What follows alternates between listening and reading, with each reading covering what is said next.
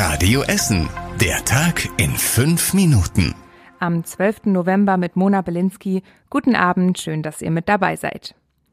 Seit heute Morgen hat der größte Essener Weihnachtsmarkt bei uns in der Innenstadt wieder geöffnet. In kleinerer Form als sonst, mit 50 Ständen weniger als noch vor zwei Jahren. Und die Stände sind auch anders angeordnet, damit die Besucher genug Abstand halten können. Unser Radio Essen Stadtreporter hat sich bei den ersten Besuchern heute Morgen mal umgehört und die meisten haben sich auf dem Markt sicher gefühlt. Enger möchte ich es jetzt auch nicht unbedingt haben. Auf jeden Fall ein bisschen ungewöhnlich, aber jetzt ähm, Corona finde ich es jetzt auch nicht schlimm. Ich denke mal heute Abend, wenn es hier voller wird, dann war das eine ganz gute Entscheidung, das hier ein bisschen aufzulockern. Es wird wahrscheinlich einfach eng werden. Auf dem Essener Weihnachtsmarkt gilt die 3G-Regel, das wird dann stichprobenartig kontrolliert. Ja, kurz nachdem die ersten Weihnachtsmärkte aufgemacht haben, fordern einige Politiker schon wieder die Schließung der Märkte. Und auch das Robert Koch Institut rät von Großveranstaltungen ab. Das dämpft die Freude vieler Händler und Schausteller. Albert Ritter, Essener Schausteller und Präsident des Deutschen Schaustellerverbands, findet, dass der Weihnachtsmarkt nicht mit Veranstaltungen drinnen gleichgesetzt werden könnte. Wir sind draußen an der frischen Luft. Ich würde sogar sagen, in einer Zeit, wo die Leute eigentlich mehr drinnen zusammen sind, ist der Weihnachtsmarkt mit den entsprechenden Regeln sogar sogar ein Angebot, die Sache also positiv zu beeinflussen. Seiner Meinung nach hätten die Schausteller alles getan, um eine sichere Veranstaltung anbieten zu können. Generell wurde heute wieder weiter stark um die aktuellen Maßnahmen diskutiert. Gesundheitsminister Spahn fordert schnell härtere Corona-Maßnahmen. Sonst würde ein bitterer Dezember drohen, sagt er. Er will 2G plus auf Veranstaltungen einführen, also geimpft und genesen plus Test. Deswegen sollen die Bürgertests ab morgen auch wieder kostenlos sein, auch bei uns in Essen. Wegen der Corona-Rekordwerte gilt Österreich, Ungarn und Tschechien ab Sonntag auch wieder als Risikogebiet. Wer aus den Ländern nach Deutschland zurückkommt und nicht geimpft oder genesen ist, muss dann für mindestens fünf Tage in Quarantäne.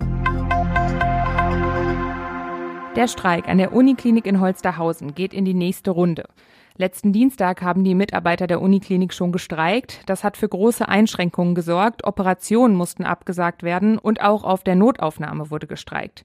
Die Mitarbeiter im öffentlichen Dienst fordern mehr Geld, weil die Verhandlungen darüber weiter scheitern. Soll kommende Woche sogar an zwei Tagen gestreikt werden. Dienstag und Mittwoch ruft Verdi zum Streik auf. Und diesmal werden auch die Hochschulen und Unis aufgerufen, sich an dem Streik zu beteiligen. Ob es dann auch an der Universität Duisburg-Essen zu Einschränkungen kommt, ist noch nicht klar. Die Weiße Flotte auf dem Baldeneysee bekommt Geld für die Modernisierung ihrer Schiffe. Die Schiffe sollen in Zukunft mit einem Elektromotor fahren. Außerdem sollen unter anderem die Toiletten, Klimaanlage und die Stühle neu gemacht werden. Der Bund gibt rund 1,2 Millionen Euro dazu, allerdings nur für die MS Stadt Essen und die MS Baldeney. Die MS Heising wird deshalb erstmal nicht umgebaut. Jetzt muss die Weiße Flotte aber erstmal eine Werft finden, die die Schiffe umbaut. Das erste Geld dafür muss sie noch in diesem Jahr zahlen. Deshalb will die Stadt der Weißen Flotte jetzt Geld leihen. Die Entscheidung darüber fällt aber erst Ende November im Rat. Im Museum Volkwang wird ab heute eine Ausstellung zu dem italienischen Regisseur Federico Fellini gezeigt. Das Volkwang zeigt aber keine Filme, sondern Zeichnungen, die für die Filme später eine Art Vorlage waren. Sie seien unter anderem für Maskenbildner und Kostümhersteller unverzichtbar gewesen, heißt es. Im Volkwang werden die Zeichnungen direkt den späteren Filmausschnitten gegenübergestellt. Fellini gilt als berühmtester Regisseur Italiens und hat vier Oscars gewonnen.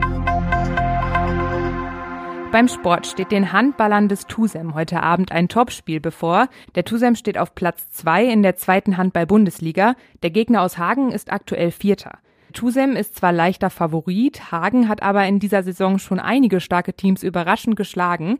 Anwurf war um 19.30 Uhr am Hallo in Stoppenberg. Zu Redaktionsschluss dieses Podcasts läuft das Spiel noch. Die Ergebnisse findet ihr dann später aber auf radioessen.de. Der Tag morgen startet mit vielen Wolken und leider kommt auch der Regen zu uns zurück. Die sonnigen Tage sind damit so ein bisschen vorbei. Es bleibt nämlich auch weiter kühl bei uns. 11 Grad bekommen wir morgen. Das war's mit den aktuellen Nachrichten von heute. Die nächsten aktuellen Nachrichten aus Essen gibt's dann morgen früh ab 6 Uhr bei der Radio Essen Frühschicht oder abends wieder hier im Podcast. Ich wünsche euch noch einen schönen Abend und bis morgen. Das war der Tag in fünf Minuten. Diesen und alle weiteren Radio Essen Podcasts findet ihr auf radioessen.de und überall da, wo es Podcasts gibt.